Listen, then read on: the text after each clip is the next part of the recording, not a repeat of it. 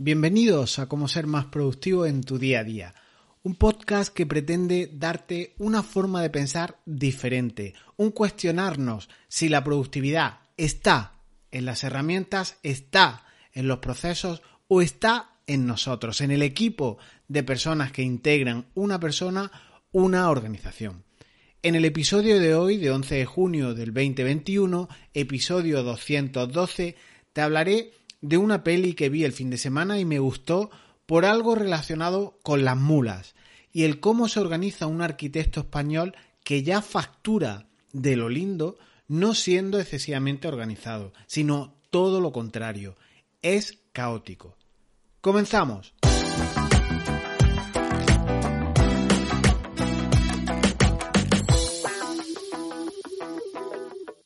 Este fin de semana he visto una película titulada El Guerrero Pacífico que no está en Netflix.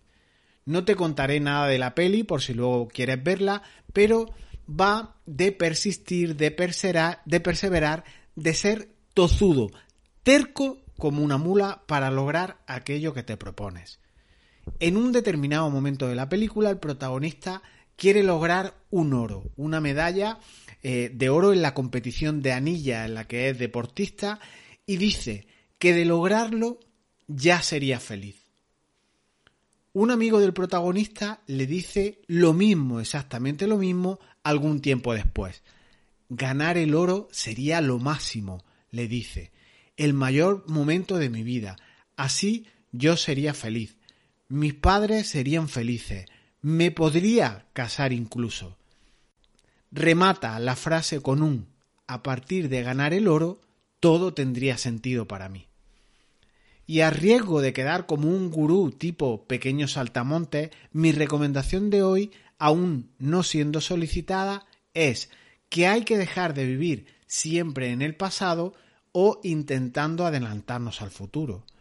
Y esto es aplicable a todo, obviamente a la productividad, a la empresa, a sea aquello a lo que te dediques aplica el no vivir en el pasado y no intentar adelantarnos al futuro. Y fíjate que cuando nos duchamos, por ejemplo, no eres consciente de lo que haces. Empiezas a hacer las cosas en ese automatismo, no sientes ni el agua, ni hueles el jabón. Piénsalo, conducimos y no sabemos ni por dónde hemos pasado. Comemos a veces devoramos o engullimos y no sabemos ni siquiera si la comida está rica o no está porque siempre vamos a tope. Y pienso que no, que esto no va de eso.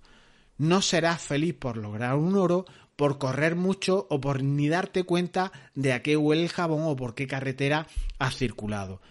No depende todo de metas puntuales de ese oro hipotético que queremos conseguir.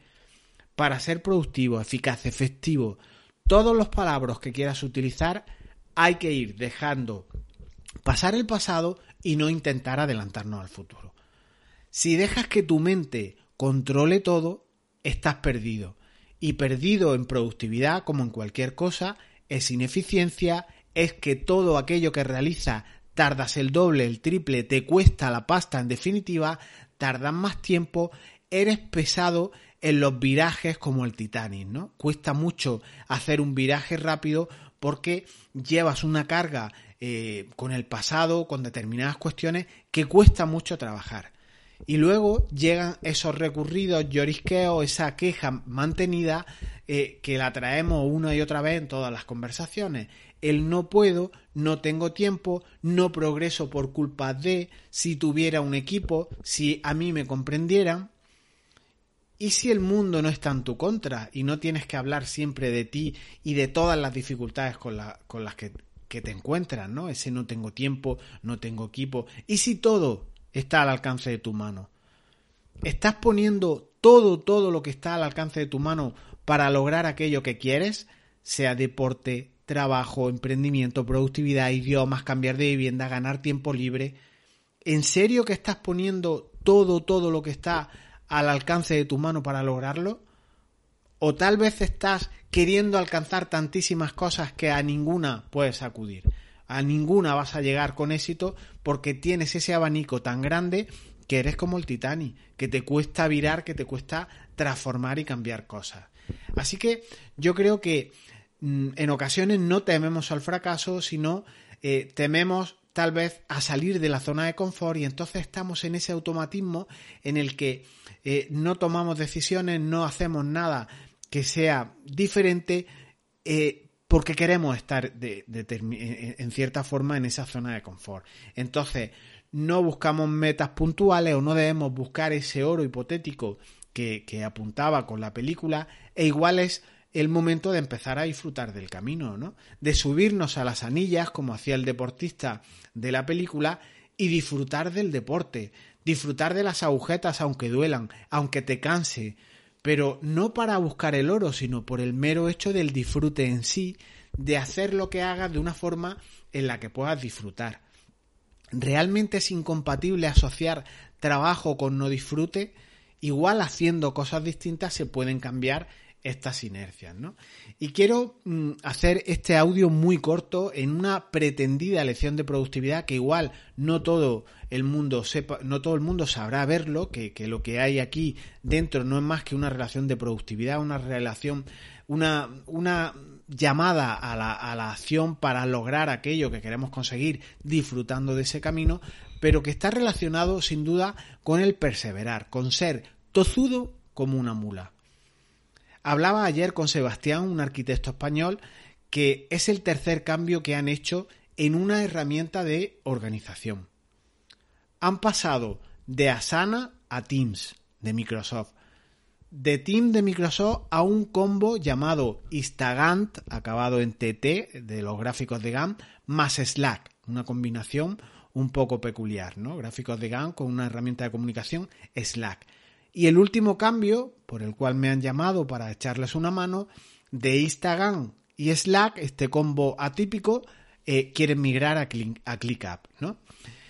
Y que se queden aquí los cambios. Han sido ya tres cambios, a Sana Teams, Team a Instagram y Slack, Instagram y Slack a ClickUp y que se queden ahí.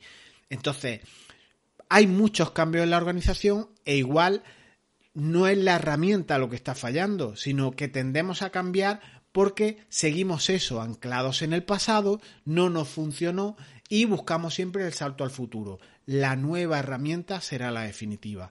Es un poco el oro del guerrero pacífico, ¿no? Sebastián, sin duda, este arquitecto ha pasado por herramientas que todas son buenas, todas te pueden dar mm, funcionalidades, todas trabajan en equipo, todos tienen organización por roles, todas son buenas, ¿por qué no? Pero me compartía incluso a título más personal que él se organiza con POSIT en la pantalla, porque los POSIT son más nobles, los tiene siempre a la vista y no está pendiente de abrir o cerrar Outlook. Eh, me refería a que Outlook le interrumpía y tenía que ir cerrando los avisos. Eh, también refería que en Teams le llegaban tantas notificaciones que las cerraba de una manera automática, ¿no? Sin leer ninguna. Entonces, eh, en ocasiones también los posits se vuelven diferentes. No porque tengas 30 o 50 posits en la pantalla vas a lograr hacer más, ¿no? De todas maneras, en estos momentos de mi vida, con lo cuadriculado que he sido y empiezo a dejar de serlo, mm, me hubiera dado por criticar a Sebastián, ¿no? En el sentido de no te organizas bien, yo aplicaría el IOU de la productividad, acciones, eventos, información, objetivos y unirlo todo esto en una herramienta. Eh, me organizaría eh, de una manera más potente en relación con la captura, aquellos eventos que tienes que capturar, aquellas acciones, lo llevaría a una herramienta de captura rápida, pero igual el ser caótico, el pasar, como pasa de Sebastián, de las herramientas de productividad, cerrar todas las notificaciones, igual ese ser anárquico, ese ser desorganizado o incluso caótico, igual le permite enfocarse en lo más importante. No obstante, para escalar, para hacer crecer su negocio, por mucho que Sebastián pase de herramientas digitales y se dedique a lo suyo, sea, esté enfocado, esté ganando dinero porque le, está funcionando, cuando en este, en este tipo de sistema, en este tipo de crecimiento, en un negocio, empiezan a aumentar las dependencias, empieza a haber más delegaciones, ya sí que tienes equipo, sí o sí tienes que tener una herramienta, procesos, sistemas y ser tú el que organice todo el cotarro o que tengas a alguien que ponga coherencia dentro de este crecimiento. porque de otra forma crecer yo creo que no es posible. Pienso que es una combinación de todo, de apostar por la herramienta, apoyarte en métodos de trabajo, ser terco como una mula y dinamizar métodos, usos, acompañamientos, ese coaching, ese mentoring con los compañeros. Y dejamos aquí el audio, no quiero extenderlo más, quería hoy hacerlo muy cortito.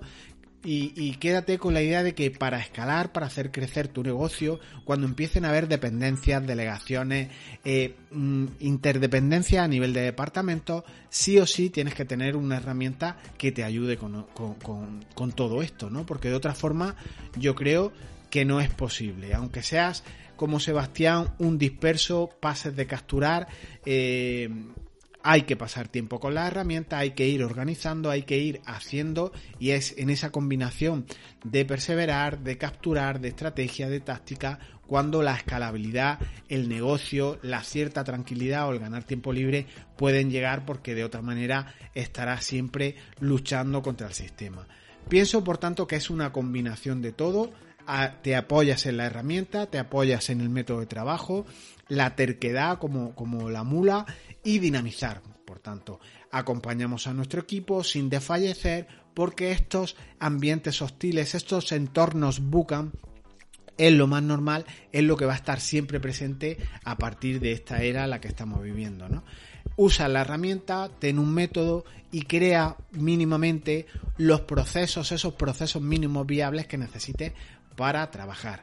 Siempre va a haber más trabajo por hacer que tiempo disponible. Pero lo que sí es cierto es que a todo solo no vas a poder llegar.